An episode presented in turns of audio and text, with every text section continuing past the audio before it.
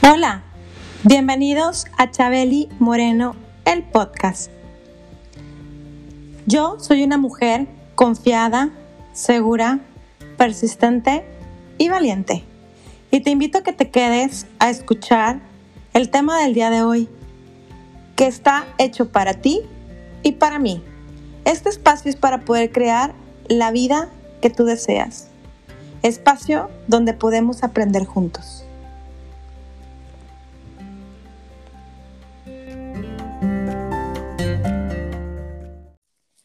Bienvenidos a Chabeli Moreno, el podcast. Hoy tengo un invitado muy especial y como cada episodio, siempre en la introducción, introduzco a, mi invitado de hoy.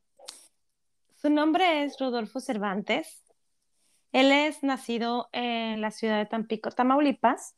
Sin embargo, ya lleva alrededor de 44 años radicando en Cadereyta Jiménez. Él es mecánico electricista y técnico en urgencias médicas. También, dentro de su carrera, él ha, ido a diferentes eh, maratones, entre ellos triatleta en, de Ironman, que particularmente para mí es wow eh, haber realizado un Ironman, no cualquiera, y además ha sido nombrado atleta del año en el año de 2017 en Cadereyta Jiménez. En el 2007 al 2019, él figuró como comandante de Cruz Verde Cadereyta y en el año del 2010 fue comandante de la Brigada de Primeros Auxilios y Rescate de la Refinería de Cadereyta. En el 2007 y 2010 fue asesor en protección civil del Estado de Nuevo León. También fue coach de CrossFit a partir del 2014. Entrenador personal por la Asociación NADA desde el 2016 y ha sido también instructor certificado por el organismo Conocer desde el 2010 para impartición de cursos presenciales. Sin embargo, algo que me mueve mucho y que él ha estado haciendo en los últimos años, en el 2019, él es nombrado como líder espiritual de la cultura Tenec Huasteca y en el año 2020 pertenece al Consejo Ancestral de la Unificación del Cóndor, Águila, Quetzal y Colibrí, donde lo nombraron abuelo guardián y protector de la energía del continente americano. Wow, Rodolfo, te doy la bienvenida. De verdad que me quedo sumamente sorprendida con todo este currículum que la verdad es muy interesante.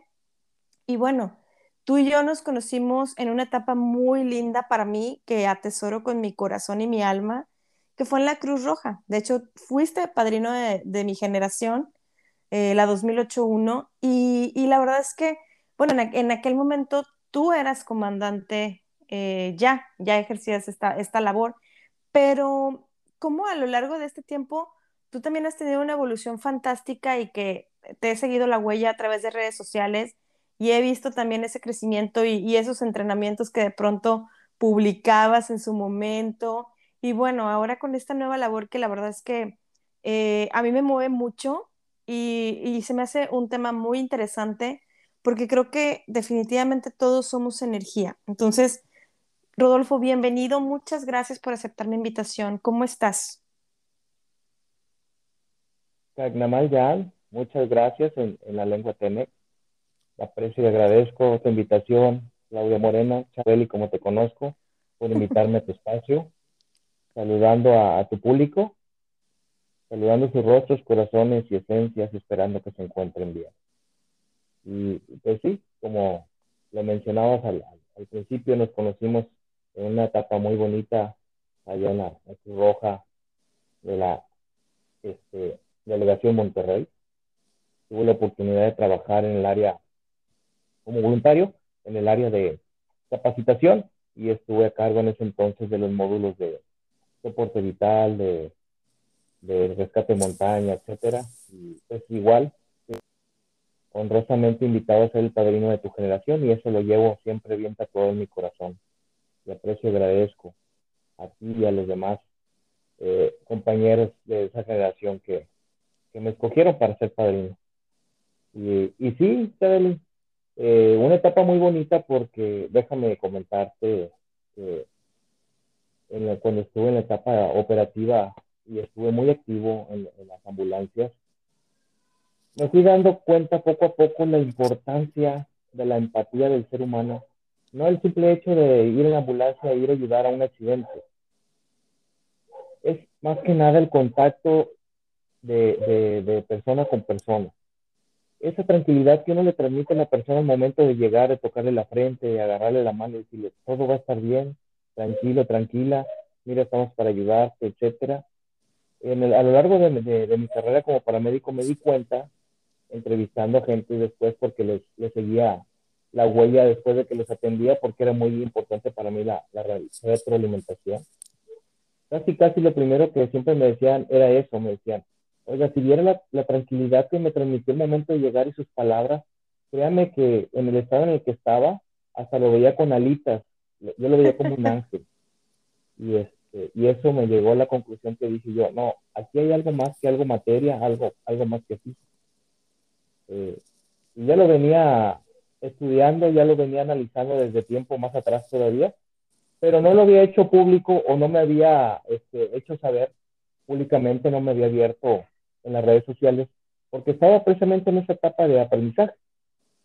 Y pues ya llegó el momento de que ya tenía que abrirme a la gente y, pues como puse hace días en, un post en el Face, que pues aquí seguimos eh, contribuyendo al despertar de la conciencia y eso es precisamente lo que creo que nos trajo hoy aquí a tu, a tu podcast.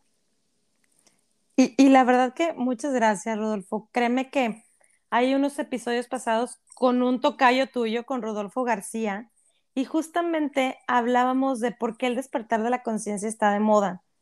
Y yo particularmente, y te lo platicaba fuera del aire, yo me siento em, con la creencia, y yo lo, o sea, yo lo creo así, lo percibo así, que obviamente todos somos energía, y obviamente hay energía alta y energía baja, y que de alguna manera em, es esto que nos, que nos eh, pasó el año pasado a nivel no solamente de México, sino a nivel mundial, global, pues claro que vino a, mover muchas cosas, ¿no? Y, creo que mucha gente empezó a, ocuparse en el tema espiritual, en el tema despertar de conciencia, porque nos llevó a, una introspección. Al momento de estar todos eh, confinados dentro de casa, pues nos ayudó, una, a trabajar conmigo mismo, a conocerme más y a conocer más al ser humano que vive en mi casa. A veces, por el día a día, yo creo que este, vivíamos en automático, vivíamos en una hipnosis. Entonces, eh, por eso es que me mueve muchísimo eh, el, platicarlo contigo. Y además, no lo he mencionado y te voy a, eh, te voy a pedir el permiso que me, que me des permiso de, de mencionar cómo decidimos llamar este tema, el, episodio de hoy. Y decidimos ponerle, bueno, yo eh, atreviéndome a través de tu permiso, ponerle Quetzalcoatl en tiempos modernos. ¿Y esto por qué? Porque tú me platicabas que hay, hay por ahí alguien que está interesado en, en, crear un libro de tu biografía, de tu historia, que particularmente me parece una historia muy versátil. Has estado como trabajando en diversas áreas, pero creo que, como bien mencionas tú ahorita, todo con el bienestar de otro ser humano y el bienestar común. Y creo que eso hoy en día es sumamente importante. Sí, mira, Chabeli, te comparto. Sí, este, primero que nada, pues el tema sí que alcohol en tiempos modernos. Por ahí una estimada y querida maestra eh, está recolectando la información de un servidor para hacer un libro. Todavía no revelo el nombre de la, de la maestra querida, hasta que en su momento se llegue, que, se mencione el libro ya abierto al público en general. Pero por lo pronto está en proyecto y seguimos pues compartiéndole las experiencias que vamos poco a poco haciendo para que se vaya engrosando más este libro. Y pues sí, retomando el tema, Quetzalcóatl en tiempos modernos. Primero que nada me gustaría compartirles qué significa Quetzalcóatl. Y basado en Quetzalcóatl lo vamos luego a, a, trasladar a los tiempos modernos. Quetzalcóatl es una palabra en náhuatl que es una fusión de dos palabras que significa quetzal, que es un hermoso pájaro, que radica principalmente en las partes altas de la, de la selva lacandona y la selva guatemalteca. Se le conoce como la zona Mayap. ¿Qué significa Mayap? En maya significa el lugar de los mayas o, donde viven los mayas. Y coatl significa serpiente en náhuatl.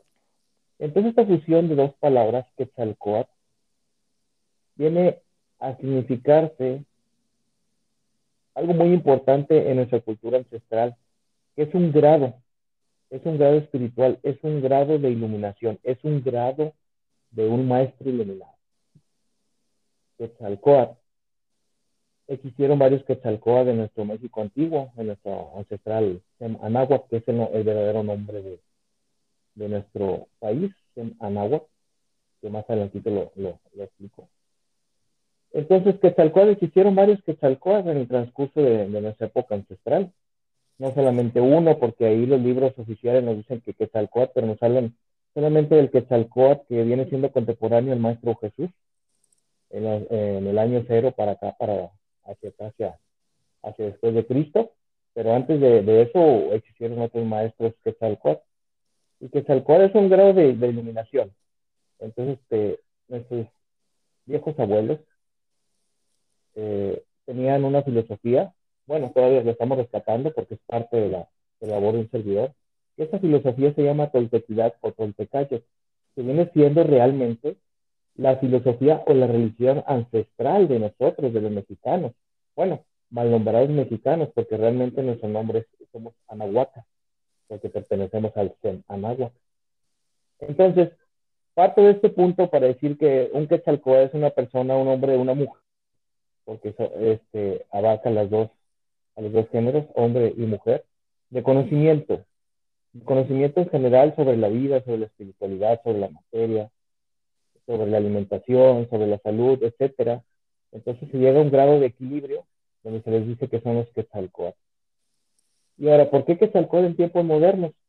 Es precisamente porque ahorita se, se tiene la idea, al decir Quetzalcóatl, que eran épocas antiguas pero los, los Quetzalcóatl han seguido, han seguido cultos, han seguido este, bajo perfil todavía en, estos, en, estos, en estos tiempos, porque se esperó una profecía. Yo creo que todos sabemos de la profecía del 2012 de los mayas, donde se hizo un gran boom, pero que a la vez nos dieron una mala información, ¿estamos de acuerdo? Donde decían que era el fin del mundo y que se iba a acabar y que terremotos y que no sé qué. Pero realmente, realmente la sabiduría era que era un despertar de la conciencia a partir del 2002. En un equinoccio de esa fecha, en las pirámides principales de nuestro Semanagua, inclusive hay fotos, y búsquenlas en, en, internet, donde se desprendieran grandes rayos de las pirámides hacia el cielo. Y esa fue la gran señal, donde decía que era el nuevo cambio de ciclo, el fuego nuevo, como le llaman los ancestros, para el despertar de la conciencia. Y fue como empezó una gran labor a partir del 2012 y todos aquellos y aquellas que estamos involucrados en la toltequidad, en la toltecayo, fue como se nos dio la luz verde para empezar a, hacernos saber de que los Quetzalcóatl este, existimos en estos tiempos modernos. Y el ejemplo, pues lo he estado compartiendo en Facebook de cómo se llevaba una vida ancestralmente, la toltequidad, la filosofía integral, porque era desde la salud, la alimentación, la energía, la vibra, la frecuencia, el estado positivo, la mentalidad, muchas cosas que he estado compartiendo durante años, Chabeli, y que pues, tú has sido testiga de ello. Sí, correcto. ¿Sigues ahí, Rodolfo? Sí, aquí estamos. Ah, perfecto. Sí, de hecho, o sea, es algo que yo te he ido más o menos siguiendo, o sea, yo sé que pues ya han pasado unos años después de, de la Cruz Roja y, y a lo mejor no nos frecuentamos tanto, pero pues tú sabes que las redes sociales eh, también esta tecnología la podemos usar del lado positivo y, hace que, podamos ver cómo las personas van adquiriendo nuevos conocimientos eh, o simplemente, como dices, compartir un estilo de vida y es algo que yo he ido observando en ti. Eh, desde también, te digo, yo admiro mucho el que os hayas hecho un Ironman, eso no cualquiera, Rodolfo. Y, y entonces, yo, yo creo, y corrígeme si estoy mal, que el estar conectados en cuerpo, mente, alma, pues es un todo. Y como hace un momento decías, en aquel momento, eh, cuando estabas inmerso eh, en el voluntariado, que yo también lo estuve, yo también estuve arriba de una ambulancia y sabemos esa adrenalina y ese em, sentimiento tan grande que se siente cuando, cuando el familiar del, ser humano que trasladaste al hospital te da esas gracias con un gracias tan genuino y que a veces vienen y te dicen gracias porque mantuviste con vida a mi familiar hasta que llegó al hospital, ya con eso se llena el alma y el corazón para, para algunos. O sea, no quiero eh,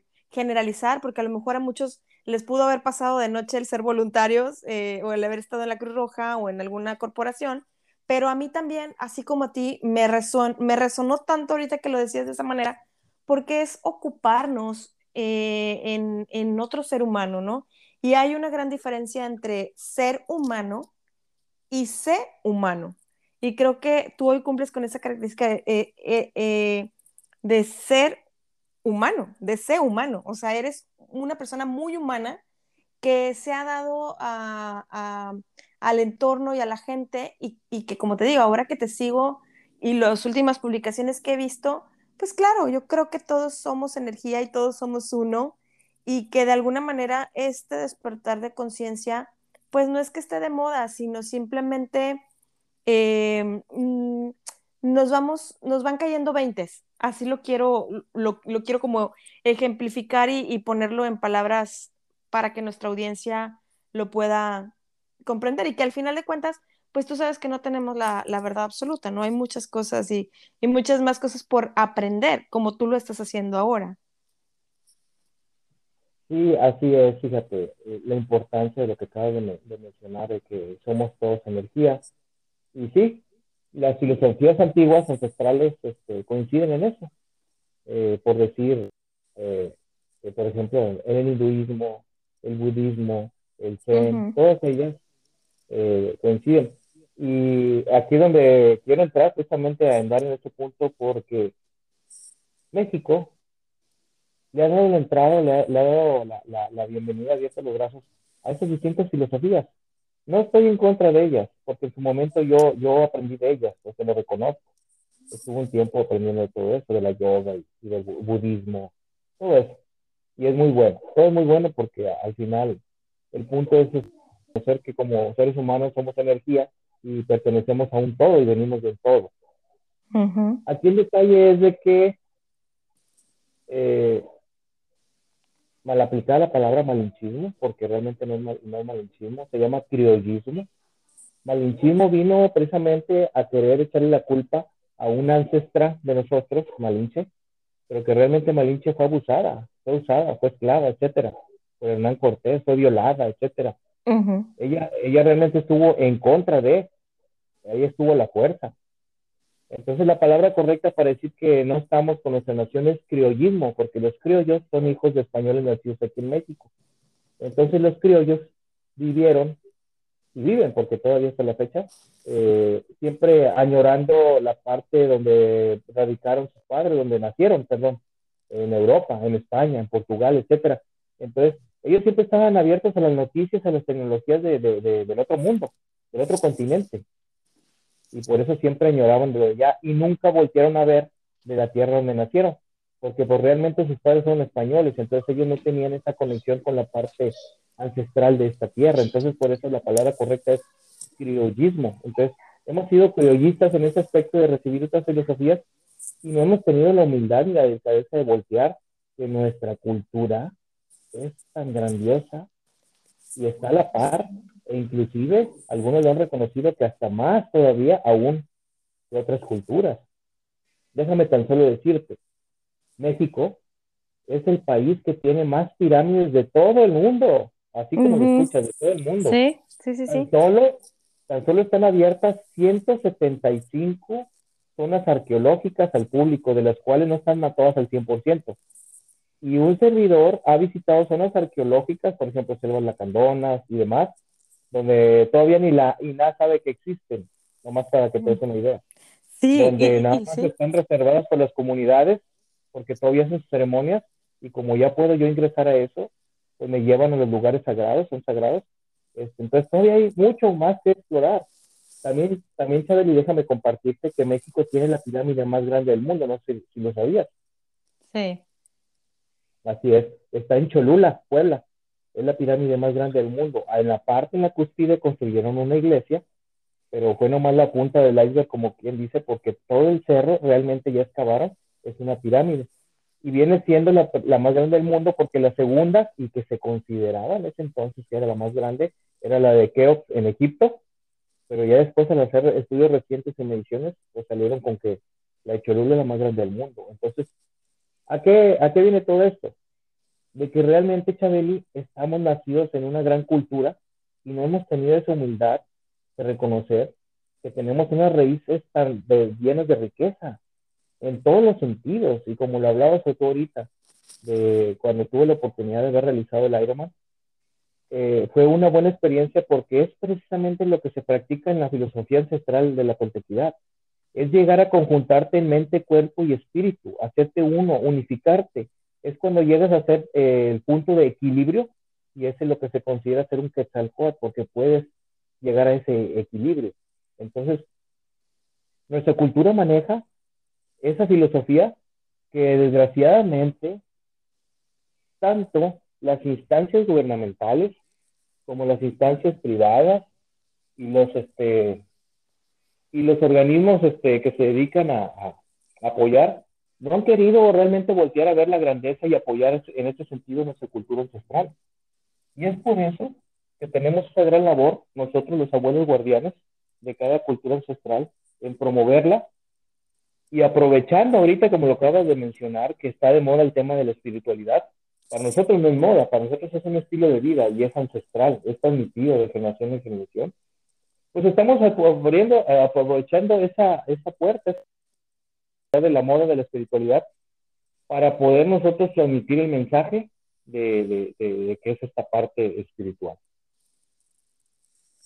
Claro, no, y, y, y, es cierto, o sea, la parte yo creo espiritual como bien lo decías tú ahorita, no es de hoy, o sea, es de, desde siempre, o sea, creo que, eh, y como platicábamos también tú y yo fuera del aire, o sea, es una, es un, es mal empleado el, referirnos a indígenas, no son indígenas, ¿verdad? Entonces, eh, desde ellos comenzaba todo este despertar, ellos ya traían también, por ejemplo, los mayas, la cultura maya a mí me, siempre me deja sorprendida porque, para empezar, esas pirámides tan maravillosas, o sea, ¿cómo, cómo las construyeron en aquellos años tan, tan atrás y tuvieron esa precisión y esa exactitud y su calendario maya y, y, todo lo que conlleva con su cultura, que es una cultura muy interesante, eh, ellos ya traían, traían incluso más revolución en, en, sus cabecitas que lo que hoy podemos tener nosotros, a pesar de tanta tecnología que tenemos hoy en día, ¿no? Que a la vez puede ser, es una línea muy delgada y puede ser algo o muy positivo o no tan positivo, depende cómo lo, lo quieras emplear, ¿no? Como todo. Sin embargo, como decías tú, o sea, a veces es un tema de desconocimiento y por eso eh, la razón de invitarte al podcast, porque yo me incluyo y me declaro ignorante completamente de estos temas, pero son muy, muy importantes que los conozcamos, porque a veces eh, es un tema, yo lo pudiera ver como inconsciente, a lo mejor inconscientemente yo estoy percibiendo esas energías eh, y, a veces dices, oye, ¿por qué estoy actuando de esta manera? Y cuando te cae el 20 y tomas conciencia y dices, ah, es por esta razón. Pero a veces como que necesitamos conectarnos. Y créeme que, eh, como bien dices, creo que puede ser el budismo, puede ser este, los judíos, o puede ser eh, e, X o, Y que estés este, eh, practicando en este momento, eh, técnica, práctica, religión, como lo queramos llamar, pero al final creo que todo nos conduce a lo mismo, todo nos conduce a, a, ese ser superior que existe y que, hay, que emana toda esa energía a través de él, a través de nosotros y como decía yo hace un rato, creo que todos somos uno y esa energía la compartimos. Y creo que también mmm, me voy a permitir hacer mención porque, bueno, ya es un tema que, que todo el mundo lo conoce y demás, pero creo que eso también es algo que nos ha llevado a vivir este nuevo despertar y esta nueva situación mundial que le pusieron un nombre, le pusieron COVID. Ni siquiera me gusta llamarlo de la otra manera porque uh, yo siento que le estoy poniendo una corona a algo que no debe de ser, que más bien es, ten, tendríamos que tomar también todo lo bueno eh, lo, la parte positiva de, de este confinamiento, de estar encerrados, de, sí, claro, partieron muchas almas, sí, también, pero creo que va más allá eh, yo tengo la, la, fiel idea de que, pues, creo que e, e, ese ser superior, esa divinidad o esa energía nos puso en esta situación para decirnos, ¿despiertas o te vas? O sea, y me refiero a despiertas en ese despertar de conciencia, en esa espiritualidad. Y creo que tal vez por eso mucha gente le atacó el miedo y más que irse por el virus, que, yo creo que ahorita me van a satanizar muchos por lo que voy a decir, creo que se fueron por, por el miedo, ¿no? Y, y tú compartías también hace, hace poquito en, en, las redes y que yo dije, concuerdo y apoyo esto, acerca de la vacuna incluso. Sí, mira, primero me gustaría recapitular y vamos por partes. Eh, lo primero que tocaste con la cultura de los hermanos mayas, eh, un punto muy importante que quiero resaltar es ¿Cómo fue tan grandiosa? ¿Cómo es hasta la fecha tan grandiosa esta cultura?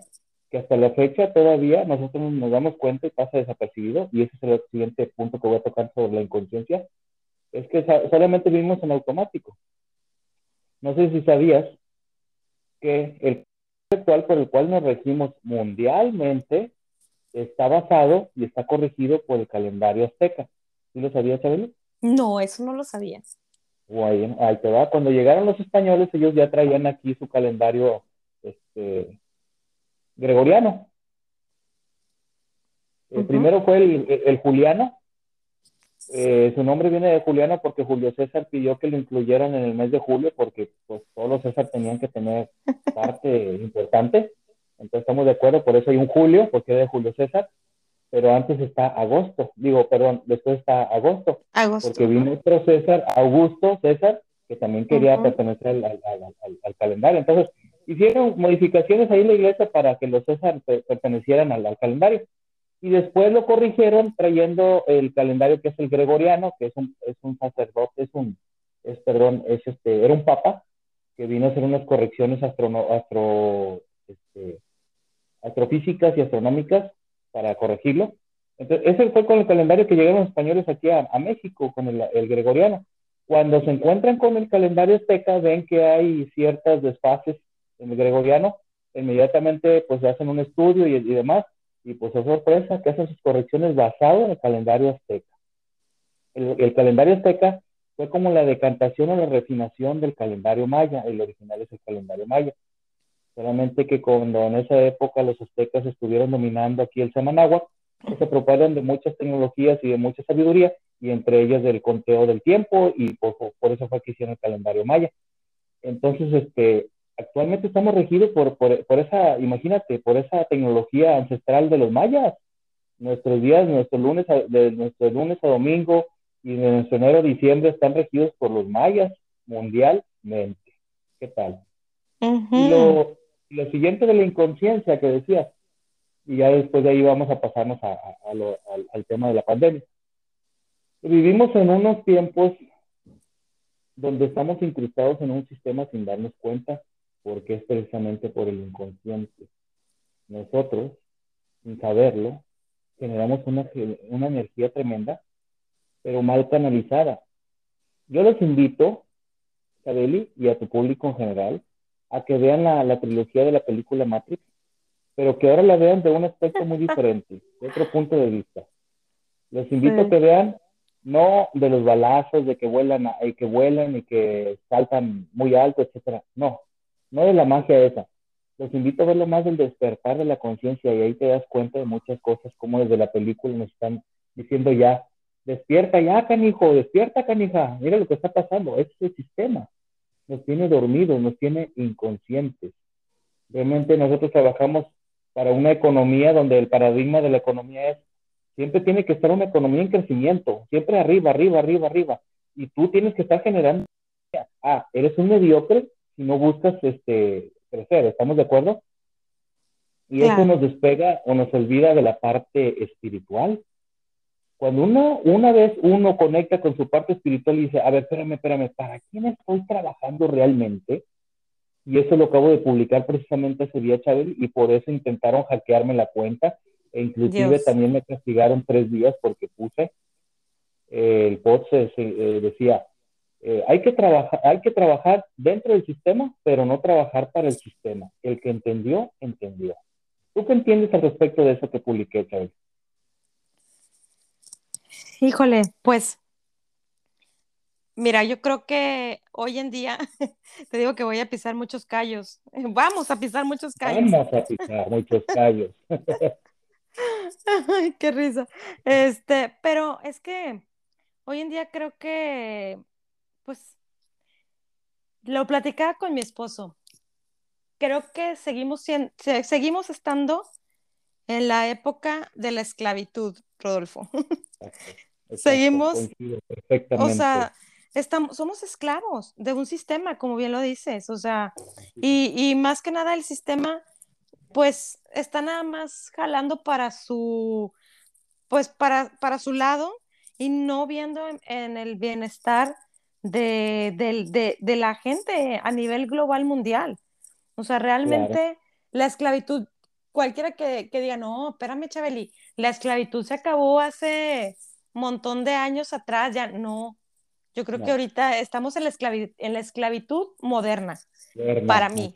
Ajá, exacto, porque pues sí, o sea, me podrás decir que tenemos muchos avances, mucha tecnología, este, me vas a poder decir también que la medicina, he tenido también muchas este, conversaciones, pues tú sabes, ¿no? Em, esta parte de, de haber estado en la Cruz Roja y mi carrera de comunicóloga, pues me llevó a trabajar más de 10 años eh, en diferentes empresas transnacionales en el área médica. Entonces yo me la pasaba de consultorio y de, quirófano en quirófano, de hospital en hospital, y pues naturalmente, pues con el paso del tiempo te vas haciendo de amistades, o sea, primero son pues tus clientes, después se convirtieron en mis amistades algunos, que yo atesoro con mucho cariño. Sin embargo, es este, una polémica cuando yo toco este tema y les digo, oye, ¿sabes qué? Pues es que todo es dinero. Yo que trabajé en diferentes casas comerciales, incluida Johnson Johnson, eh, tú sabes que, ah, o sea, con dinero baila el perro y que pues si le imprimes un, arreglo poderoso, pues se va a mover todo, ¿no?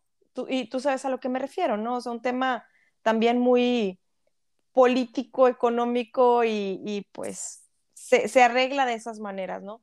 Entonces, hoy por hoy, pues creo que estamos siendo esclavos a lo que nos están diciendo, mucha gente atemorizada, creen que eh, el sistema nos está apoyando y para mi punto de vista no es así, no es así, Rodolfo, o sea, creo que que vengas y me digas que, una vacuna en menos de un año se, ya, ya está aprobada incluso hasta por la FDA, cuando yo en su momento trabajando en esa área, eh, había productos que estaban testados a más no poder y aún así la FDA no daba los permisos adecuados y que ahora sí estén, pues este, así tan, trabajando tan en urgencia, pues no lo sé, o sea, creo que justo ahorita que mencionabas también lo de, eh, de la película Matrix, acabo de ver un, un, post recientemente, creo que fue hoy por la mañana o ayer, pero es así de menos de 24 horas, donde decían esto, que pusiéramos más atención a la película, porque justo es lo que hoy estamos viviendo, o sea, estamos viviendo como que repetidas ocasiones lo mismo, lo mismo, lo mismo, lo mismo, lo mismo, porque así nos está llevando el sistema, Rodolfo, a estar como en repetición. Este, ya sabes que te vas a levantar, vas a estar con, en, el caso de las que somos mamás, vas a estar con los niños conectados en línea, este, posterior va a pasar esto, y, y ya te la sabes.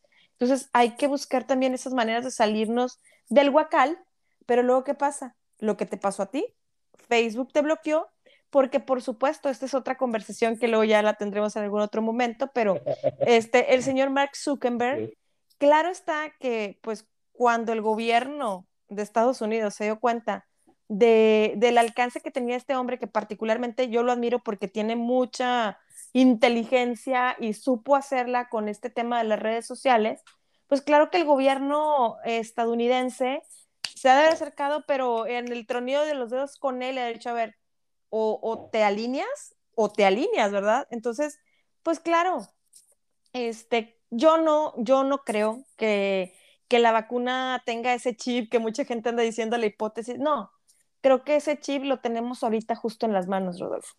O sea, a través de nuestros celulares tienen toda nuestra información, tienen toda nuestra vida. ¿Por qué? Porque pues está, está todo machado, ¿no? Está todo conectado también con, con ellos y pues saben, saben cómo hacerlo. Y, y, esto me lleva a compartirte una anécdota rápidamente. Mi esposo eh, el año antepasado lo mandaron a Kansas, entonces salió de aquí de Canadá, fíjate, o sea, salió con un compañero eh, de, mm, de rasgos hindús, este, salen los dos, rentaron la camioneta por parte de la compañía, se fueron a una BMW, llegaron al cruce con Estados Unidos. Aquí Canadá es bien diferente en ese sentido, porque aquí no hay, no ves el racismo como se ve en Estados Unidos, la discriminación no se vive, gracias a Dios, pero tú sabes que en Estados Unidos sí. Entonces, llegan al cruce y desde ahí, desde que tú llegas al cruce, eh, en cualquiera de las fronteras que tiene aquí Canadá con Estados Unidos, y hasta el trato se convierte en otro. Aquí el canadiense es muy amable, pero en Estados Unidos no. Entonces tú sabes que los aduanales eh, gringos son muy déspotas y son muy raros y si eres mexicano pues estás en el feo y si tienes finta de talibán pues peor. Entonces eh, los paran, los paran y mientras los estaban ahí como que cuestionando que a dónde van y por qué están viajando, eh, porque em, quisieron agarrar carretera por la noche. Pues aquí todas las carreteras y las autopistas son muy seguras y no son igual que en México, ¿no? Entonces los paran, pero mientras ellos estaban en ese eh, este interrogatorio, mi esposo alcanza a escuchar que a otro muchacho con rasgos hindús le pregunta a la aduanal y le dice, oye, yo quiero que me expliques en este mismo instante ¿por qué publicaste esto en tus redes sociales? Y el chavo así como que, no sé de qué me estás hablando. No, es que tal día, tal hora publicaste esto, esto y esto. Y para nosotros es una ofensa. O sea, dices, no manches. O sea, tan, tan, pues tan gobernados nos tienen y tan esclavizados nos tienen que pues por eso le pasó a eso a esta persona que te comento, por eso te pasó a ti esto, que te vetaran y te, te restringieran durante un tiempo y te bloquearan y todo, porque ahí está toda la información. Así es, es el control, el control total, total de la, de la Matrix. Es el control total sobre, sobre la voluntad de uno. Eh, déjame retomar el, tema y nos vamos a terminar con el de la, de la pandemia, que creo que es el, ese es el punto central de todo esto. Sí, mira, te decía, entonces, trabajar en el sistema, más no trabajarle al sistema. ¿Qué quiero, quiero dar a entender con esto? Es que yo me puedo formar hacer mis estudios, mis grados académicos y aspirar a ser a, alguien con un título profesional. Aguas. Tú, Chabeli, yo y nuestro público ya somos alguien desde nacimiento. Ya tú eres, tú eres Claudia Moreno, yo soy Rodolfo Cervantes y así, ¿verdad? Ya somos alguien desde que nacimos. Tenemos una identidad. Solamente que el paradigma y la educación del sistema te hace, te hace creer que para que seas alguien o sea, ¿cómo? Entonces no tengo identidad o qué? ¿Me explico? Entonces ya eres alguien, desde ahí hay que partir en ese punto, desde ahí debemos de tomar nuestra propia conciencia. Yo ya soy alguien, más voy a intentar tener algún puesto donde pueda generar una economía. ¿Estamos de acuerdo? Eso no quiere decir que ya voy a ser alguien, o sea, ay, soy licenciado, ya soy alguien, ay, soy médico, soy alguien. No, no, no, ese es un título nada más que te da el sistema para integrarte a uno de los tantos miles de puestos que tiene para nosotros. Entonces, buscamos precisamente, cuando ya tenemos conciencia, trabajar en el sistema. Yo, un ejemplo, un servidor trabaja para, para Pemex en la refinería de Cadereyta, trabajo en el área de mantenimiento. Entonces, yo estoy trabajando en el sistema. Ese sistema a mí me está dando una economía. ¿Estamos de acuerdo? Correcto. Muy bien. Pero, ¿cómo no trabajo para el sistema? Es lo siguiente mi economía yo la administro y la cuido de tal manera que no se la voy a regresar al sistema. Y es así como está diseñado. yo te doy un empleo, te doy un salario, pero me lo vas a retribuir de qué manera. Quiero que pues, compres el reloj de la marca culana de tal. Exacto. Quiero que compres el vehículo eh, del año, porque si no eres un mediocre, necesitas estar a la vanguardia, necesito que compres un iPhone, necesito que compres marca de los tenis fulanos de tal, ¿me explico? Sí. Ahí, ahí le estás regresando la economía al sistema, estás trabajando ya para el sistema, no para ti. Entonces, cuando ya tienes ese despertar de conciencia, dices tú, a ver, por ejemplo, también lo he publicado en Facebook, ¿podemos decir marcas? Claro, adelante. Ok, por ejemplo, ya, ya, sabes que mi aspecto de, de, la faceta deportiva, llegó un momento y dije, a ver, ¿por qué tengo que comprar tenis Nike? ¿Por qué tengo que comprar una marca determinada de tenis súper confortables, etcétera?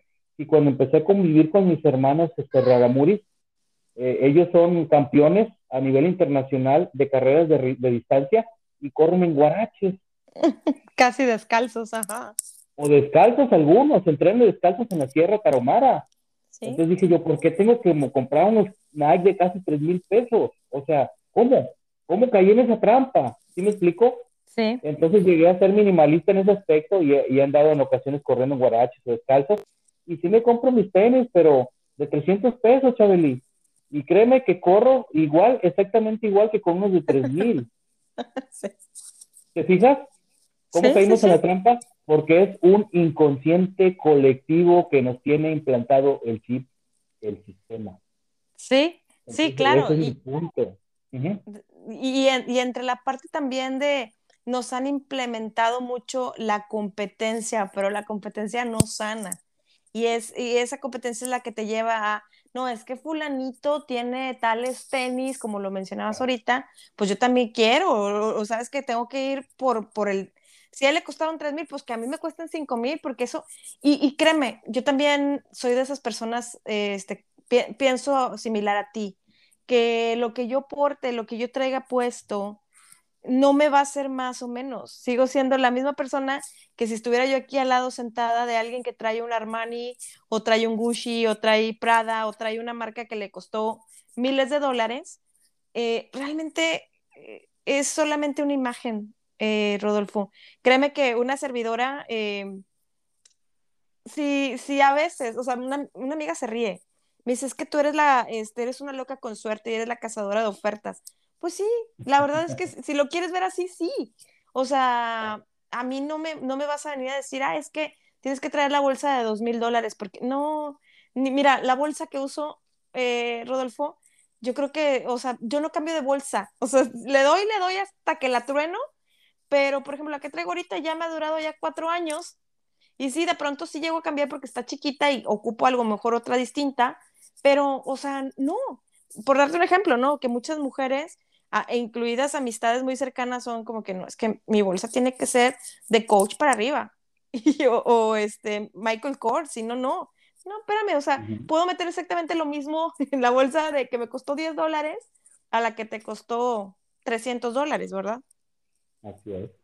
Entonces, desde ahí estamos de acuerdo, Chabel. Cuando uno empieza a analizar eso, es cuando empieza el inicio de tu despertar de la conciencia. Porque entonces ahí dices tú, a ver, espérame, ¿para qué me estoy trabajando realmente? Oye, siempre estoy endeudado, siempre estoy pague, pague, pague, pague, pero yo quiero viajar, yo quiero conocer, quiero, quiero otras cosas. Entonces, ¿en qué momento? Fíjate que a mí la gente me decía, eh, es un paradigma, por ejemplo, aquí, no, es que cuando te jubiles ya vas a tener el tiempo y la oportunidad para viajar y conocer. Pero me estoy dando cuenta y estoy volteando a ver a, mis hermanos jubilados del sistema, que algunos duran un año de jubilados y fallecen. Ay, sí, es muy triste. Otros ahí están, pero que crecillo de ruedas, con diálisis, enfermedades.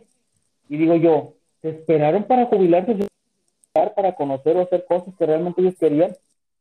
Y realmente el sistema los jodió porque los exprimió energéticamente y físicamente para que ahora ahí están nada más esperando ya morir para que ya, ya, que chido, ya les pagó su pensión, con permiso, y el que el sigue. Que sigue. Así es. Entonces, por eso que fue una parte de mi despertar de la conciencia que dije, no, a la goma todo y a viajar se dicho. Por eso me he dicho, oye, ¿cómo le haces? Parece que estás jubilado, o sea, ¿por qué? Porque ya me minimicé, porque ya desperté, mi hermano, ya desperté, mi hermana, porque ya no compro cosas este, banales, o sea, no estoy en competencia con nadie y repito, por ejemplo, me compro tenis de 300 pesos para correr en lugar de unos de 3 mil, pues fíjate cuánto me queda, cuánto me queda ya tan solo en unos tenis, eso es lo más de unos tenis, ahora te, voy más allá de que, por ejemplo, un vehículo, eh, un servidor, mi esposa y un servidor, ahorita traemos un vehículo, una CrossFox. ¿Una qué, perdón? Este, CrossFox. Ah. CrossFox. Este, es un vehículo tipo terreno, no es 4x4, pero tiene un sistemita ahí que parece similar al 4x4. Es un vehículo compacto, eh, es de cuatro cilindritos, muy económica, y, este, y la gente aquí nos, nos, este, nos señala y nos, nos critica que dice, oye, ¿cómo puede ser posible que traigan un vehículo así? Y de la Volkswagen, por ejemplo.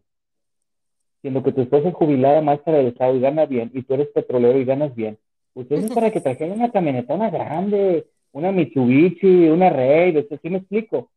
Y les digo, espérame, pero este, el vehículo este que traemos nos está dando un excelente servicio y súper económico. ¿Por qué tengo que comprar una marca tan cara? O sea, ¿por qué? Y ahí volvemos, porque el sistema así nos tiene adiestrados nos tiene entrenados. Inclusive nos tiene tan preparados para defenderlo. Y es lo que me ha pasado en Facebook donde me atacan, porque esos gente que me atacan son los mejores soldados reclutados del sistema para defenderlo. Porque luego inmediatamente, no, tú estás mal y que no es esto y que no es lo otro, y etcétera, etcétera. Entonces son parte del despertar de la conciencia esas cosas, escucha Entonces, sí.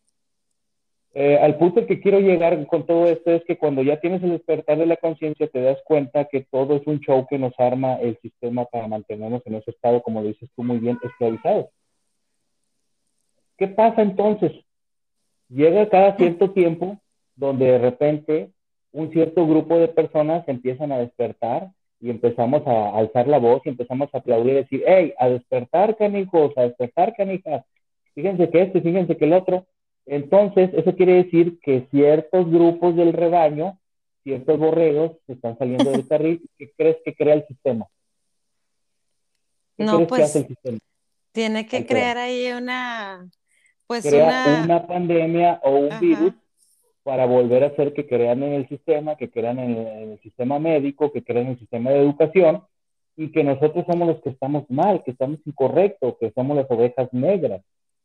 Entonces, precisamente a partir del 2012 que inició este, este gran despertar de la conciencia universal, pues ya tenemos casi los, los 10 años, va para 10 años. Va para 10 pues años. Pues vino, vino fuerte, vino fuerte este despertar de la conciencia y el, el, sistema no le conviene, pues ¿qué dijo? no, pues viene pandemia porque no, no, no nos conviene. Entonces empezamos a meterles miedo. Les implementamos el chip del miedo, empieza a morir gente, inflamos, inflamos, este, ¿cómo se llama? Estadísticas. Los números, sí.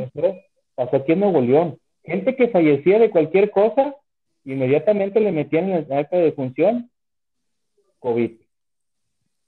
Inclusive hubo gente, y esa gente luego la callaron, donde denunciaban que les estaban ofreciendo esos 50 mil pesos, nomás con tal de ponerle que su familiar había fallecido de COVID. ¿Sí me explico? Mm. O sea, ¿hasta dónde llega el sistema tan capaz para poder sembrar el miedo? Y fue lo que hizo. Nos creó una psicosis colectiva. Y fue donde cayó la mayoría. Y es donde nos mantuvimos firmes nosotros con nuestras creencias y nuestras convicciones. Yo cuando em-, empezó lo de la pandemia, yo les dije, yo no voy a usar cubrebocas, nomás que que te lo obligaron y que hasta sí, las multas. Bueno, pues entonces nomás por, por ceder en ese aspecto, ¿verdad?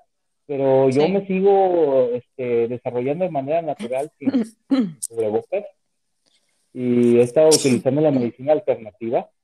Les quiero compartir que una de las medicinas alternativas que usé al inicio de esta pseudopandemia fue este, una medicina ancestral que usan los hermanos allá en el Amazonas, que se llama el cambo. ¿Cómo el se cambo, llama? cambo, K-A-M-B-O-O, cambo. Cambo, con, con cada kilo. Sí, con cada kilo. Este es un sapo que radica en las Amazonas. Este sapito tiene unas neurotoxinas que los ancestros de allá los, llaman los taitas, que son chamanes, a los taitas. Le raspan esas toxinas con un palito y esas toxinas se les aplican uno en la piel, te hacen una pequeña quemadura con una maderita, unos puntitos, y te aplican esa neurotoxina esa neurotoxina lo que hace es que tu cuerpo empiece inmediatamente a reaccionar. Obvio, es una neurotoxina. Entonces, tus defensas al ingresar la sienten y empiezan a reaccionar. Tu cuerpo reacciona. Te hinchas, vomitas, diarrea, etcétera. Y el proceso ese dura alrededor de 30 minutos, después de 30 minutos se pasa y ya, ya no, no, no tiene efectos secundarios eh, adversos. Y lo que pasa, ¿qué, qué fue lo que, qué, qué, qué, se creó aquí? Se creó un sistema inmunológico elevado al 100%, porque esa neurotoxina es lo que te hizo, te dio una sacudida a tu sistema este, inmunológico para despertarte y mantenerte alerta y estés este, al tiro. Entonces, este, es una medicina ancestral sagrada que, este, que se ha aplicado. Otra, ahí te, ahí te, la, te, la, te la comparto, y esa hace poco me, me di cuenta, ahora en mi último viaje este, que hice acá en la, en la ruta sagrada de los hermanos Huirráricas, mal conocidos huicholes, es este, el, el, alacrán en Durango.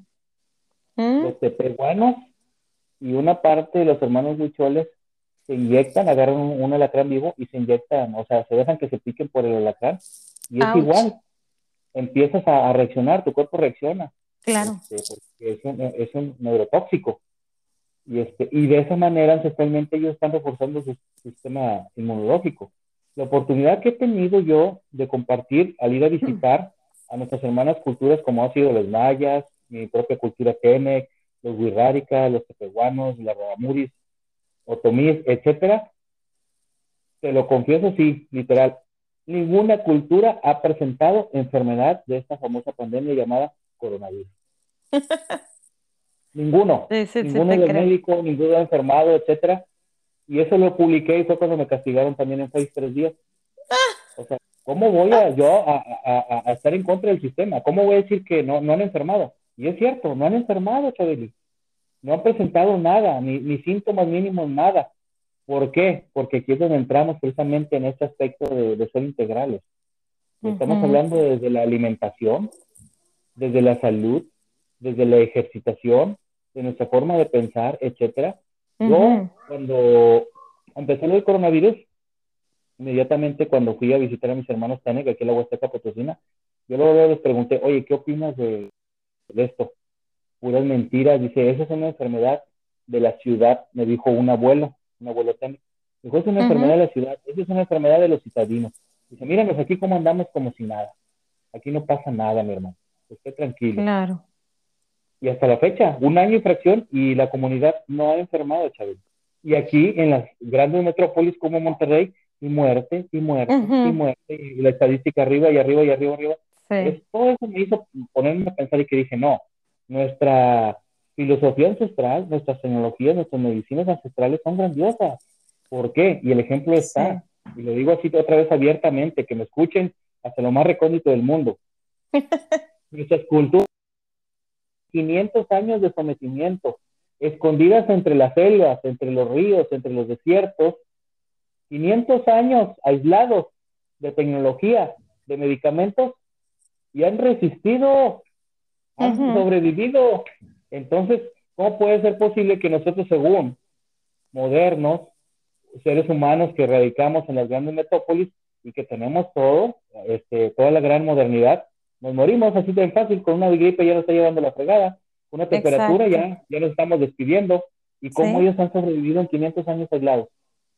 Eso es lo que me hizo voltear a ver y dije, no, aquí hay algo tan grandioso que no lo hemos reconocido y hay que ir a escarbarle. Hay que ir humildemente a buscar, a preguntar, y es como me llevó a este nuevo estilo de vida, Chabel, a ser integral, a ejercitarme todos los días, mínimo, mínimo, 20 minutos de caminata rítmica, Nuestros ancestros es lo que hacían y en la antigüedad lo siguen haciendo. Ellos van a hacer sus caminatas a los cerros. 20 minutos mínimo, que, que sudes. Te busca sudar y que la frecuencia cardíaca se eleve para que te mantenga saludable. Sí, el sistema inmune se mantenga, claro. Así es. La alimentación es clave, Chabeli, también. es, muy, es, muy interesante porque ahí te va. Ellos durante, 500, durante estos 500 años de sometimiento y de colonización se han mantenido de lo que era ancestralmente el maíz, el frijol, la calabaza y el chile. ¿Qué tal? Como alimento base. Y como alimentos este, opcionales, es, depende del lugar, es donde tienen la, es lo que tienen de proteína. Por ejemplo, los que viven cerca del lago del río, pues, este, obtienen peces. Los que viven en las montañas, es que el conejo, que el venado, que el tapir, etcétera, que la serpiente, etcétera. Nuestros ancestros, Chabeli, no consumían pollo, ni puerco, ni carne de res, porque aquí no existían esos animales. Esos animales los trajeron del otro mundo.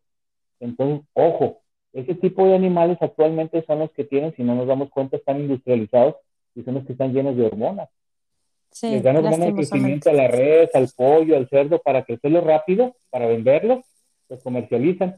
Y esas hormonas, pues ahí las traen ellos, esas hormonas las consumimos y va para nosotros. Entonces, de ahí es un ciclo constante de, de, de, enfermedad que inconscientemente no nos damos cuenta ni que nos estamos llevando a la, a la boca. Sí, completamente de acuerdo contigo. Creo que digo, esos dos puntos son muy importantes. Eh, y también, ¿qué es lo que le das de alimento a, a, tu espíritu? ¿Qué es lo que ves incluso en la televisión? Yo creo que, digo, ahorita que tú mencionabas esto, Rodolfo, de que ellos se han mantenido, es porque lastimosamente en, en nuestra sociedad mexicana, em, y, y, lo digo así tal cual porque pues así lo viví con mis padres que ya celebramos su vida eterna y trascendieron. Em, de alguna manera ellos se fueron en, el número de los 60. O sea, mi papá tenía 63, mi mamá este año pasado que falleció tenía 65 años. Entonces, como que el índice ha, ido más abajo, pero por lo mismo, porque ha habido más tecnología. A veces decimos, es que la gente de antes duraba más. No, la gente de ahora también puede, podemos durar más. El detalle es alejarnos de todo ese bullicio y de toda esa toxicidad, lo quiero llamar de esa manera, eh, que nos dan, pues, la tecnología, eh, la televisión, tú sabes, y, la verdad es que yo desde hace mucho tiempo atrás, cuando todavía vivía en Monterrey, nosotros, mi esposo y yo practicamos la de, ¿sabes qué? Aquí en esta casa no se ven noticias. No se ven noticias. Y no, o sea, realmente en las mañanas yo sé que mucha gente acostumbraba a, aprender, y yo me incluía más, más, de más chavita, pues sí, a tener la televisión prendida y pues era la televisión local y pues en ese caso, dependiendo de la hora, pero tú sabes que en la mañana, en la mediodía y en la noche hay noticias y a todas horas. Entonces, pues procuraba tener como que ahí el ruidito, ¿no? Pero aunque no estés poniendo toda, toda tu atención, realmente tu subconsciente empieza a captar eh, eh, los sonidos y lo que está diciendo el que está hablando ahí en la televisión. Entonces, nosotros, eh, desde, te digo, ya hace un, buen de tiempo atrás, decidimos que en casa, no, no noticias, no nada, porque siento que te llenan de más, este, te la arañas la cabeza y que en lugar de aportar algo positivo es todo lo contrario.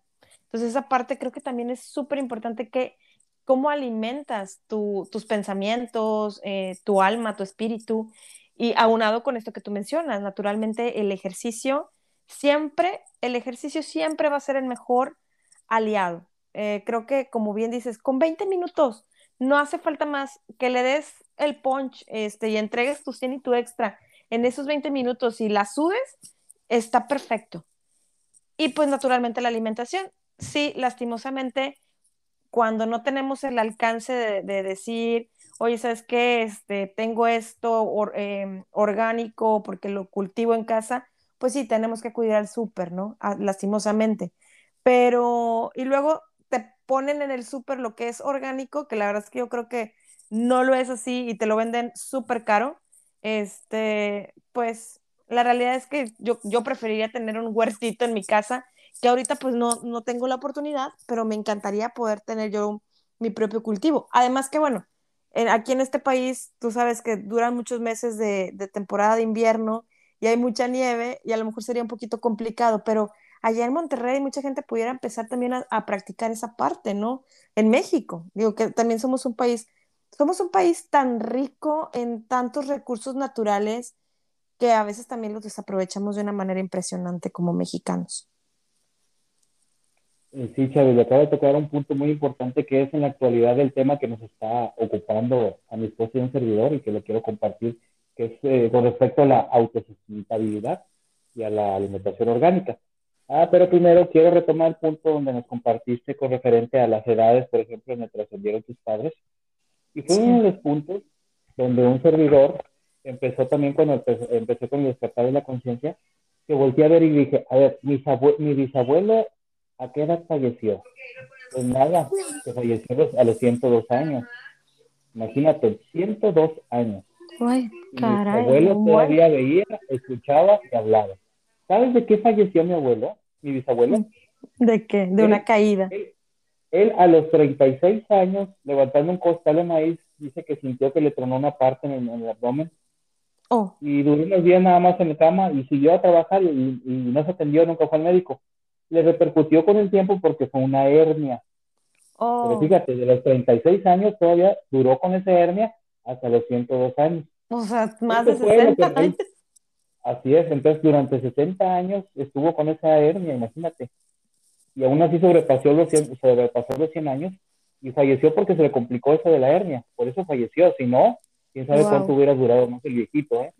Entonces, sí. después me doy cuenta que la hija de él, mi abuela, falleció a los 88 años.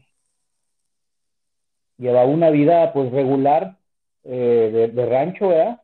pero ya empezó a consumir productos de, la modernidad en ese entonces, porque estaba como a mitad y mitad. Le gustaban cosas del rancho, pero ya empezó a alimentarse con cosas de, la modernidad de acá, y de 88 años. Mi mamá, que acaba de trascender hace tres años, falleció a los 72 años. Mm. Y me doy cuenta, ay, mi mamá pues ya tenía diabetes, presión alta, taquicardia, etcétera. El combo de enfermedades del sistema. Y obvio que ella ya no vivió con la alimentación del rancho, porque fue nacida en Tampico, entonces ella su alimentación fue 100% citadina.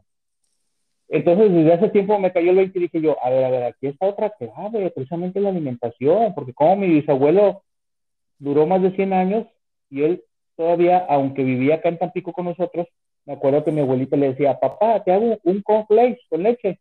Y mi abuela, a mí no me des mugrero, a mí dame un huevito, y a mí guísame un huevito, ah, y con con manteca de puerco, también un, un, un huevito y tortillas, sus frijolitos, ¿me explico?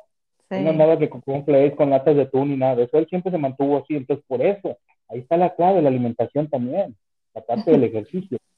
Claro, oye, y eso, ay, perdóname, sí, cuéntame, cuéntame.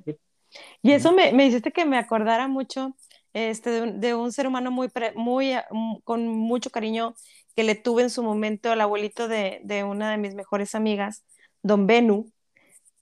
Así como me lo platicas, o sea, don Benu, este, don Benito, se hacía el huevo con manteca.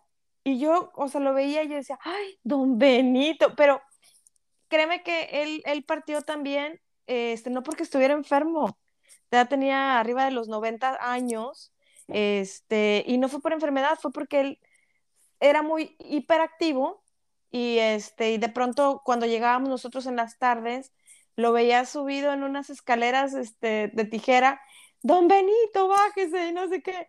Oye, claro que, o sea, el señor súper fuerte, pues obviamente llegó un momento en el que este, no estaba nadie con él, se subió a las escaleras, se cayó y ya de ahí ya o sea, no, mm, lo tuvieron hospitalizado y de ahí se fue, se, se deprimió su cuerpo, ¿no? Pero realmente fue por una caída, no fue por un tema de, de enfermedad, como, como lo que bien comentas, las enfermedades del sistema, la diabetes, el colesterol, la presión, la presión arterial y pues hablando también incluso hasta de cánceres, ¿no?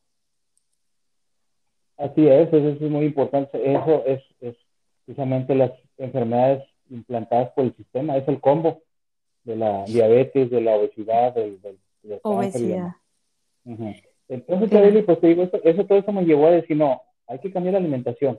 Yo cambié, el primer alimento que les quiero compartir que yo cambié y que me di cuenta inmediatamente que está 100% industrializado es la leche.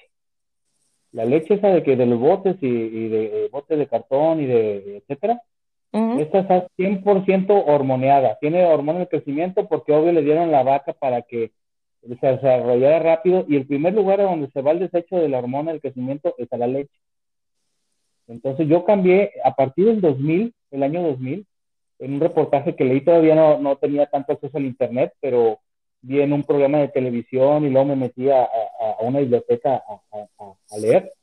Y dije, no, adiós la leche y cambiamos en ese entonces por leche de soya.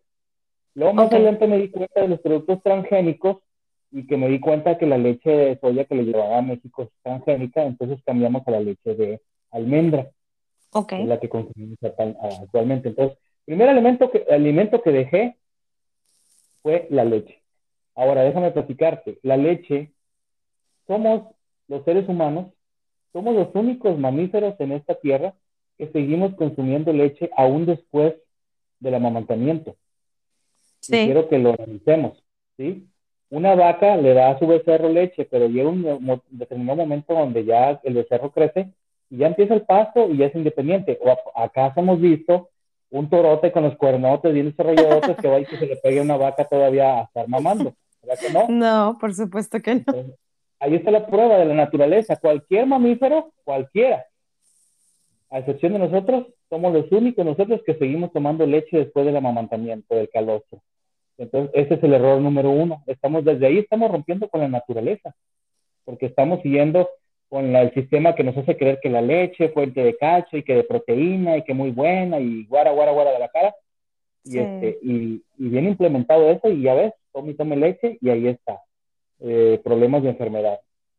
Desde ahí radica. Entonces, yo invito al público en general que se dé la, la oportunidad desde un mes sin consumir leche de vaca y busque opciones y quiero que sienta los cambios que va a tener a nivel físico quiero que sienta su salud como tan solo con la pura leche. Otro cambio que hicimos, Chabeli, y ese fue ya a partir del 2010, cuando yo empecé a meterme más en el área deportiva y la nutrición, fue eh, la investigación que hice fue con referente a los aceites, a los aceites industrializados. El que tú me, el que, el que tú me mencionas, el que me menciones, todos esos aceites, al final, cuando tú los consumes, el organismo no sabe qué hacer con ellos. Porque es, es, algo industrializado, es algo sintético, no es natural. Entonces el organismo al recibirlo lo traduce y dice, a ver, ¿a dónde lo mando esto? ¿A qué se parece? Y pues el organismo se ha confundido y ha creído que tiene un parecido al líquido sinoval de nuestras articulaciones y ahí lo manda. ¿Y luego qué crees que pasa? No, pues todos atrofiados. Ah, exactamente, se empieza a hinchar la, la, la, articulación, empieza el deterioro, se carcome, porque es un aceite sintético que traemos ahí en las articulaciones. Y viene, vienen las enfermedades este, musculoesqueléticas, este, osteoporosis y demás, todo al aceite sintético. Entonces, a partir del 2010, erradicamos el aceite y lo cambiamos por manteca de puerco. Créeme que fui tan, tan, tan satanizado en su momento que dijeron que está el lácteo y que, el colesterol y que luego traiga a, a, mil, arriba de mil y que no sé qué, guara, guara, guara Me di un tiempo para consumirlo, después fui a hacerme exámenes generales, sorpresa. Un nivel de colesterol óptimo, totalmente. Wow. Entonces, a partir del 2010 hasta actualmente, o sea, tenemos 11 años consumiendo manteca de puerco, y aquí estoy, vivito, coleando, y déjame decirte, con 51 años de edad, sin ninguna enfermedad, sin ninguna. Y déjame decirte que genéticamente predispuesto porque pues mi madre falleció de, diabetes y problemas del corazón. Ahorita, por ejemplo, mi hermana, que es menor a mí, menor tres años, ella tiene problemas de, ya salió en sus exámenes prediabética y tiene problemas de obesidad. Y yo tengo 51, le gano por tres años y no tengo ninguna enfermedad. O sea, ya pasé el medio siglo y bendito Ometeot, Ometeot es el nombre en agua de Dios. Este, no tengo ninguna enfermedad crónica degenerativa que el sistema quiere que tengas, porque también le conviene, hay que recordar, al sistema le conviene ser enfermo, no le conviene saludable. Es redituable el enfermo, el saludable no. Porque, ¿Por qué? Porque gracias al enfermo crecieron las, las farmacéuticas, las compañías ¿Sí? la industria. Exactamente. Otro punto que tocaste, aquí va junto con pegado este, es, por ejemplo, ¿Cómo puede ser que en un año nos desarrollaron una enfermedad, digo, una vacuna tan rápido? Y ahorita la están repartiendo así. Y por ejemplo, años con el cáncer, años con el SIDA. ¿Y cómo puede ser que todavía no salga una vacuna que diga, esta es la vacuna final para curar el cáncer? Porque no les conviene. Claro. Y eso justo lo platicaba ayer. Claro, claro. Eso es lo redituable, el cáncer, el VIH, la diabetes, o sea, imagínate cuánto no se mueve económicamente mm, por estar este, eh, intentando curarte por el cáncer. Y quimioterapias y radioterapias y guara, guara, guara, guara. Catéteres. La diabetes, exactamente, la, la, la, diabetes ya ves con las, este, ¿cómo se llama? Las insulinas y demás. Es, demasiado redituable un enfermo con las este, enfermedades impuestas por el sistema, las crónicas degenerativas. Eso es súper redituable. Uno de nosotros alza la voz y dice, espérame, hay, hay, hay algo que es tan saludable y tan natural que es este, esto que estamos compartiendo. Y no, espérame, tú estás loco, tú estás mal, tú estás en contra del sistema. Rodolfo, ¿cómo puede ser posible que tú eres técnico en urgencias médicas? Fuiste hasta comandante, eres reconocido a nivel estatal como una de las personas que ha contribuido tanto en el rescate y ahora sales con que no crees en la vacuna del coronavirus. sí. Sí, completamente de acuerdo. Eh, eso justo también lo platicaba ayer con mi esposo y, y decía, le decía yo, es que, digo, me parece muy absurdo que, que saquen una vacuna contra un virus que realmente, Rodolfo, es así, si tuviéramos esos rayos X en los ojos, virus y bacterias, o sea, hasta ahorita donde estoy sentada, aquí dentro de mi casa. O sea, esos no, de esos no vamos a parar. El detalle es cuánto poder le dimos, ¿verdad? Y cuánto psicosis y pánico se creó y que aún así, como dices, va, ya salió la vacuna, y bueno, el primero que pegó fue Pfizer, después por ahí este AstraZeneca y luego que Johnson, yo tengo una sola dosis, y luego que ya hasta salió hasta la, vacuna mexicana, y luego que a muchos le están poniendo la China, y, y cuando yo me acerco a preguntarles a los que tienen mi edad, de, que andan todavía en los 30, que son maestros y que ya los vacunaron, me decía, me compartían por ahí, me decían, es que a, mí un primo y, otra este, amiga me pusieron la china, Chabeli. Y yo, ah, ok. ¿Y qué te dicen respecto? No, es que es una sola dosis, pero pues este, el efecto nada más va a durar seis meses. Y yo, o sea, que qué? O sea, que en seis meses tienes que volver, o sea, entonces no es una sola dosis. O sea, tienes que regresar. ¿Y, ¿Y qué te dicen? No, pues me sentí muy mal las siguientes 24 horas. Pues claro, o sea, no sabes ni qué te están metiendo, pero tú fuiste muy puesta a, a dar, a, a, a, que me pongan la vacuna. Dice, pues es que no teníamos opción. Entonces volvemos a este tema de la esclavitud y volvemos a este tema que no tengo entonces una, un libre albedrío y no tengo una decisión propia, sino una decisión impuesta, y, y impuesta por, por el gobierno, por el sistema, que, que en algún momento pues todos vamos a tener que acceder a vacunarnos si queremos hacer ciertas cosas, como yo te platicaba fuera del aire, o sea, tal vez aquí eh, están comentando, obviamente, que pues cuando quieras salir fuera del país, pues vas a tener que traer esa, eh, ese pasaporte que diga que estás vacunado. Entonces, bueno, entonces, ¿dónde queda mi libertad de expresión y mi libertad de decir, no la quiero, me rehuso? porque si ya aún habiendo pasado en focos mega rojos del año pasado, cuando estaba en todo su apogeo el pseudovirus, no me, no me enfermé y mi sistema inmune sigue muy bien, como por qué ahorita tendría que ponerme una vacuna que la vacuna, ojo, no es la cura y no es por tirar hater a, a este tema, pero realmente, Rodolfo, pues no es la cura. No es la cura, de hecho, ninguna vacuna es la cura, es una prevención. Pero, pues, ayer que platicaba con mi esposo, le decía, qué chistoso, o sea, lleva años existiendo, yo hablaba del cáncer, pero tienes razón también el SIDA, y no, o sea, no hay nada. Y, y, mira, pues como te decía, yo también trabajé mucho tiempo en la industria y pues yo vendía catéteres incluso para, para diálisis y para pacientes con cáncer. Y pues claro, es un dineral, o sea, es mucho dinero el que se mueve, por supuesto, ¿verdad? Y, pues ahí vamos, ahí vamos, o sea, como también para la diabetes dicen es que no hay cura, o sea, ya tienes diabetes, no hay cura. Y pues, ¿qué te trae la diabetes? Mi, mi mamá era diabética y llegó a un tema crónico de, de diálisis. Ella se dializaba porque sus riñones dejaron de funcionar. ¿A causa de qué? De la diabetes. Y una diabetes a lo mejor mal cuidada pero yo creo que todo, todo depende también cómo, pues quieras luego hacer ese cambio de conciencia, como tú dices, sabes que ya me di cuenta que, que, por aquí va la cosa, déjame ajusto esto, déjame ajusto el otro, pero luego eso nos lleva a otros temas, ¿no? A lo mejor un tema de atención personal, un tema de amor propio, otros temas, ¿no? Este, paradigmas y demás.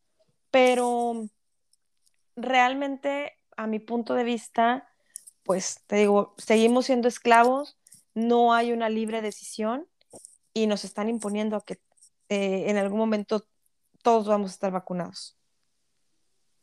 Fíjate, hace dos semanas compartí un meme, porque yo hago mis propios memes. Sí, sí, agarro uno que otro por ahí, de los que me gusta, pero yo, yo hasta eso también hago mis propios memes. Hice uno donde, no sé si recuerdas si lo viste, que puse una persona obesa tomando cerveza y con cubrebocas. Y la otra imagen es una persona atleta corriendo y pone, le puse la leyenda donde dice la persona obesa. Dice, yo ya me vacuné, yo soy responsable, yo sí me cuido. Y, critica a la persona que está corriendo. Dice, tú eres un irresponsable porque corres sin cubrebocas y no te has vacunado. Y la persona que está ejercitándose nomás le dice, oílo, o sea, ¿me, explico?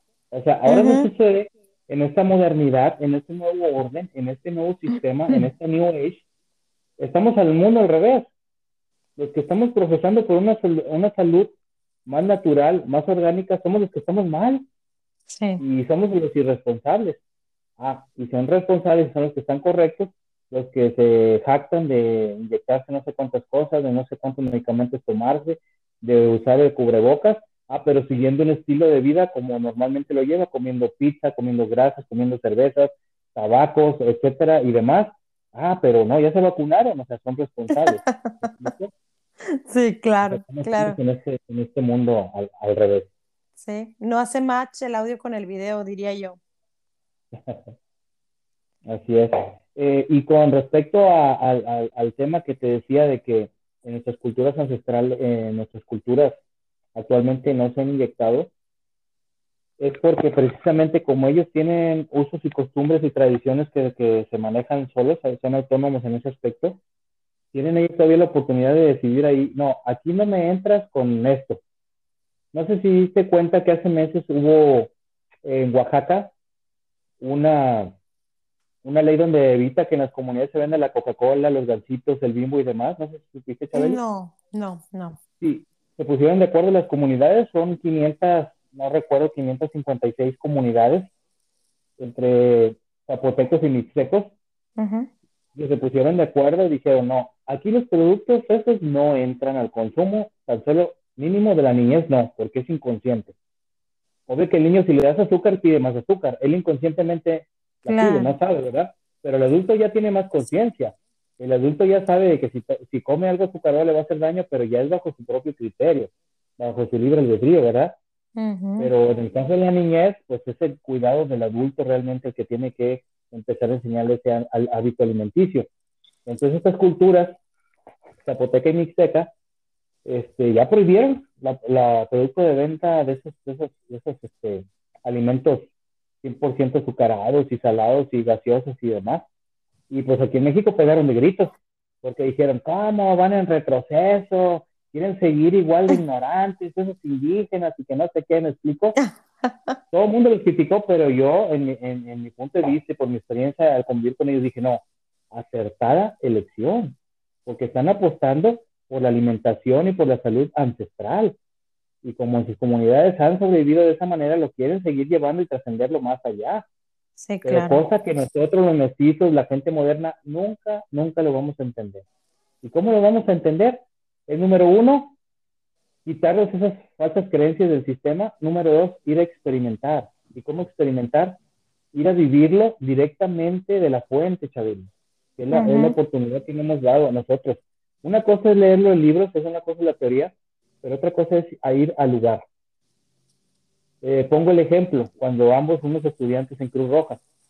Una cosa era la teoría que nos decían, y vas a llegar a un accidente y el carro va a estar volteado y vas a ingresar de esta manera, sí, la parte teórica. Pero ya estando en vivo, las cosas cambian, los escenarios cambiaron, fueron cosas que nos sirvió como base la teoría, pero que la conjuntamos con la práctica y al final nos, nos hizo creer un nuevo sistema de aprendizaje. ¿Estamos de acuerdo?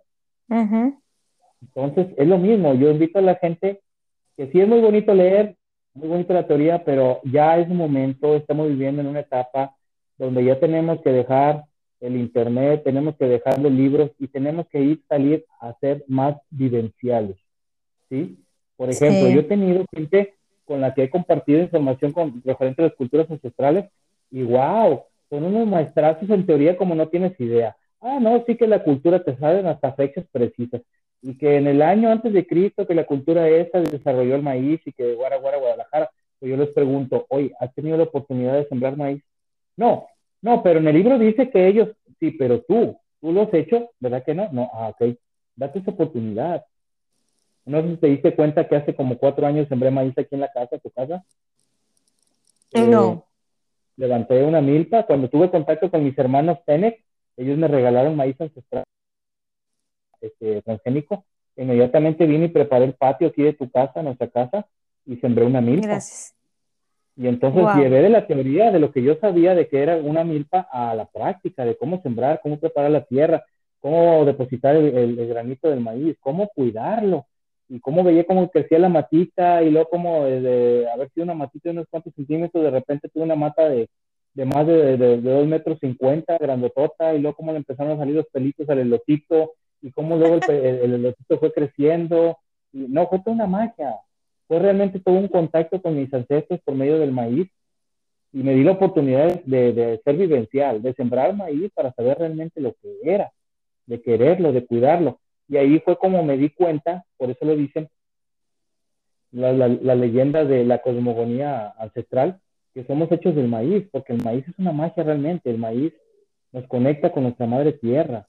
Entonces, cuando tú tienes esa conexión con la madre tierra, te cambia el chip inmediatamente y dices, cuenta, espérame, ¿Qué es Madre Tierra? ¿Cómo la he transgredido?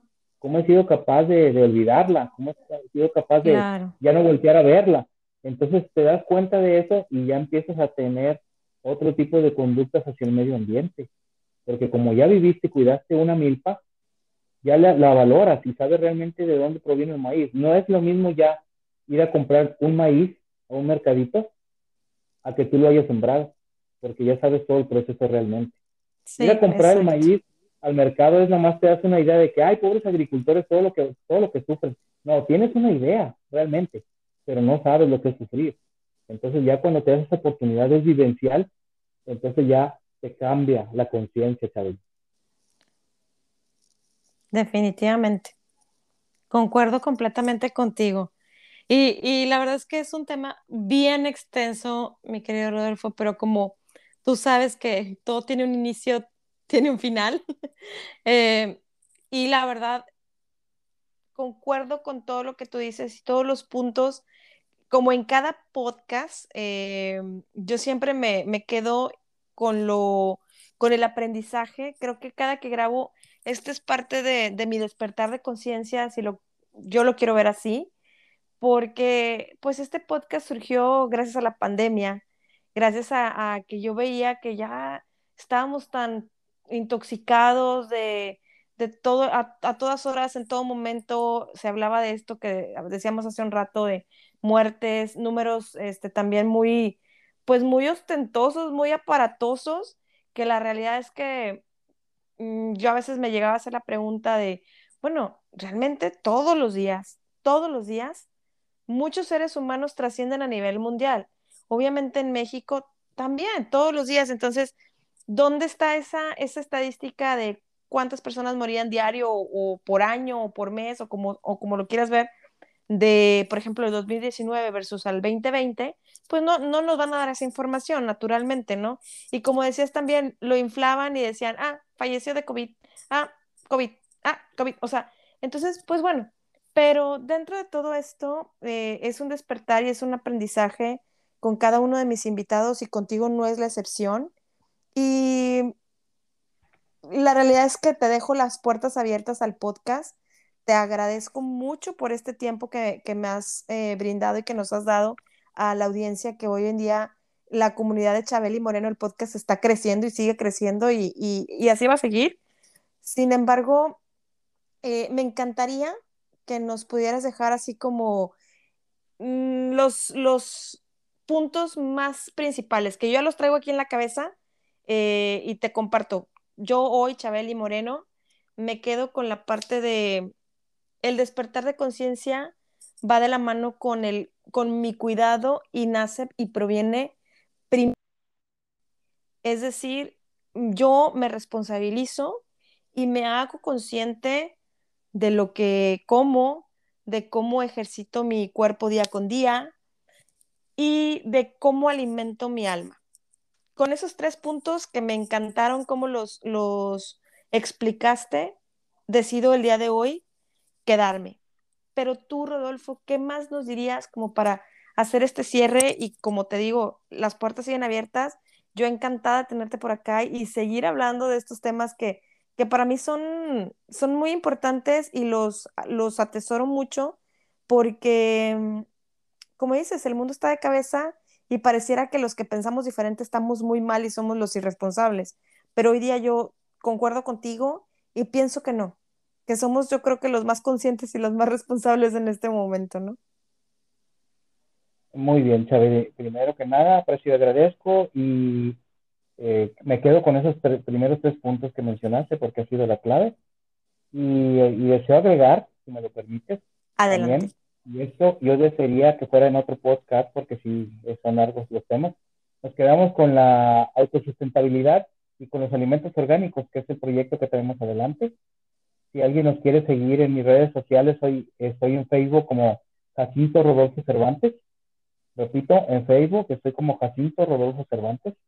Y ahí estoy compartiendo en mi diario vivir eh, lo que es mi diario vivir, tal cual es. O sea, muchos me dicen, hace como dos años tuve un, un desacuerdo, un conflicto interno con mi pareja, con mi esposa, y lo publiqué publiqué, discutimos mi esposa y yo, y me tomé la foto llorando, y ustedes me dijeron, oye, ¿qué falla? Conflictos con tu esposa en casa. Y yo digo, espérame, todo mundo, en apariencia el Facebook, todo bien chido, bien padre, pero ¿por qué no compartir también la parte donde estás pasando por una situación, por un problema? Y después yo publiqué cuando arreglamos la situación, expliqué el problema y cómo lo arreglamos, y ya después muchos aplaudieron y dijeron, oye, chido, qué bueno que se arreglaron tu pareja y tú, y qué bueno que nos compartieron, porque muchas parejas quisiéramos, este, solucionarlo de alguna manera y continuar adelante, ¿verdad? Entonces, para mí el Facebook es como mi, mi bitácora. ¿Me explico? Es mi bitácora. Ahí está quedando sentado lo que estoy haciendo en vida ya. Le di la utilidad realmente a, esta red social de poner mi vida en ese, en ese, en esa red social en Facebook y, mi diario vivir, que fui a correr, fui a correr bajo la lluvia, no me pasó nada, miren, no me he enfermado, me baño con agua fría a menos 5 grados centígrados y no me pasa nada, miren, aquí estoy, hoy comí ajo, hoy comí para el sistema inmunológico, eh, hoy me asoleé, hoy estoy haciendo un temazcal, etcétera. Es, esa es mi bitácora. Entonces, los invito a que, que guste seguirme. Ahí estamos en, en Facebook, Jacinto Rodolfo Cervantes. Y Chabeli, no me queda más que apreciar y agradecer el espacio que me brindaste. Fue todo un honor, un honor y un privilegio eh, al haber recibido tu invitación. Créeme que también me emocioné, así como dijiste tú, el momento en que me dijiste, oye, me permites un, un podcast y yo, wow, o sea, hasta ahorita, aparte de la maestra que está tomando este, mi, biografía y mis hechos de vida para trasladarlos a un libro futuro, pues este, nadie me había tomado en cuenta así como un tipo de entrevista como en este podcast para compartir eh, parte de mi vida y deseoso de retransmitir mi mensaje de, mis hermanos de las culturas ancestrales. Y repito, tienen 500 años sobreviviendo y hay que voltear, hay que voltear a, esas este, tecnologías y costumbres ancestrales. Es momento ya, por eso ahorita que decimos que es un tema de moda la espiritualidad, pues hay que voltear. Aquí en casa, aquí los tenemos, Chabeli. Ahí en Canadá también hay culturas ancestrales. Los mal llamados esquimales, los hermanos de otras tribus, o sea, también tienen mucha tecnología y mucha sabiduría ancestral. Eh, búscalos, Chabeli, búscalos y tienen mucho que compartir. Que yo yo deseo ir con ellos, pero ahorita no me lo permite por mi trabajo, pero parte de mi labor como abuelo guardián, tengo que ir hasta allá, hasta con los esquimales también, a compartir información y a que ellos me compartan. Entonces, tú que tienes la oportunidad de estar cerca, sería bonito el enlace para que tú este, pues, te empezaran a compartir y me compartieras, y yo también de aquí para allá compartir. No sé, este, es un decir, ¿verdad? no, y te tomo la palabra. Claro, gracias. Eh, aprecio agradezco a toda tu audiencia por estar al pendiente. Esperamos comentarios, son bien recibidos todos. Nada más que eso sí, los de que somos irresponsables, eso no lo voy a aceptar. no se crean, no, todos los comentarios son bienvenidos. Eh, todo es, un, es una retroalimentación y todo sirve para el crecimiento. Apreciando, agradeciendo, volviendo a saludar sus rostros, corazones y esencias y que Ometeos los bendiga. Gracias, muchas gracias, mi querido Rodolfo. Gracias, padrino. Y y claro, te tomo la palabra. Sí sé que hay comunidades, incluso aquí en Ontario. Eh, déjame, por ahí había, había comentado los primeros que nos rentaban la primera casa en la que llegamos, que hay un lugar, no recuerdo bien si es, en Caledonia, déjame investigo, y sí tengo las, las, ganas de ir a conocer porque además son una comunidad de aborígenes, eh, así le llaman acá, tal vez tiene, o sea, tiene su, su, su porqué, pero bueno, tú y yo sabemos que a veces son como los, los nombres que le da la gente, ¿no? Pero eh, sé que al, entrar ahí con ellos, incluso este tema de los impuestos, de las taxas, no existen. Entonces, digo, ahorita con lo de la pandemia, ahorita estamos aquí en la tercera ola en, Canadá. Entonces, todo está cerrado, pero sé que cuando llegas a, su población, pues tienen ellos sus negocios, sus restaurantes, este, hacen ellos también sus, sus cosas hechas a mano, pues para, para ganar y sobrevivir. Sin embargo, déjame los busco y de verdad, ya aquí me comprometo públicamente contigo. En cuanto tenga algo, con gusto, yo te lo compartiré. Y pues sigamos creciendo y aprendiendo. La verdad es que yo siempre he estado muy abierta a aprender cosas nuevas. Es parte de mi esencia, es algo que ya lo traigo ahí. Mi, mi eniatipo número 7 me dicta siempre a conocer un poquito de todo y, y y como te dije, en cada, en cada episodio con cada invitado yo aprendo y crezco y crecemos juntos. Entonces, nuevamente, mi querido Rodolfo, gracias, gracias, gracias por estar aquí presente el día de hoy. Y pues bueno, te digo, sigue la puerta abierta para un siguiente podcast. Y pues a toda mi audiencia, ya saben que les abrazo con el alma y recuerden, Dios primero.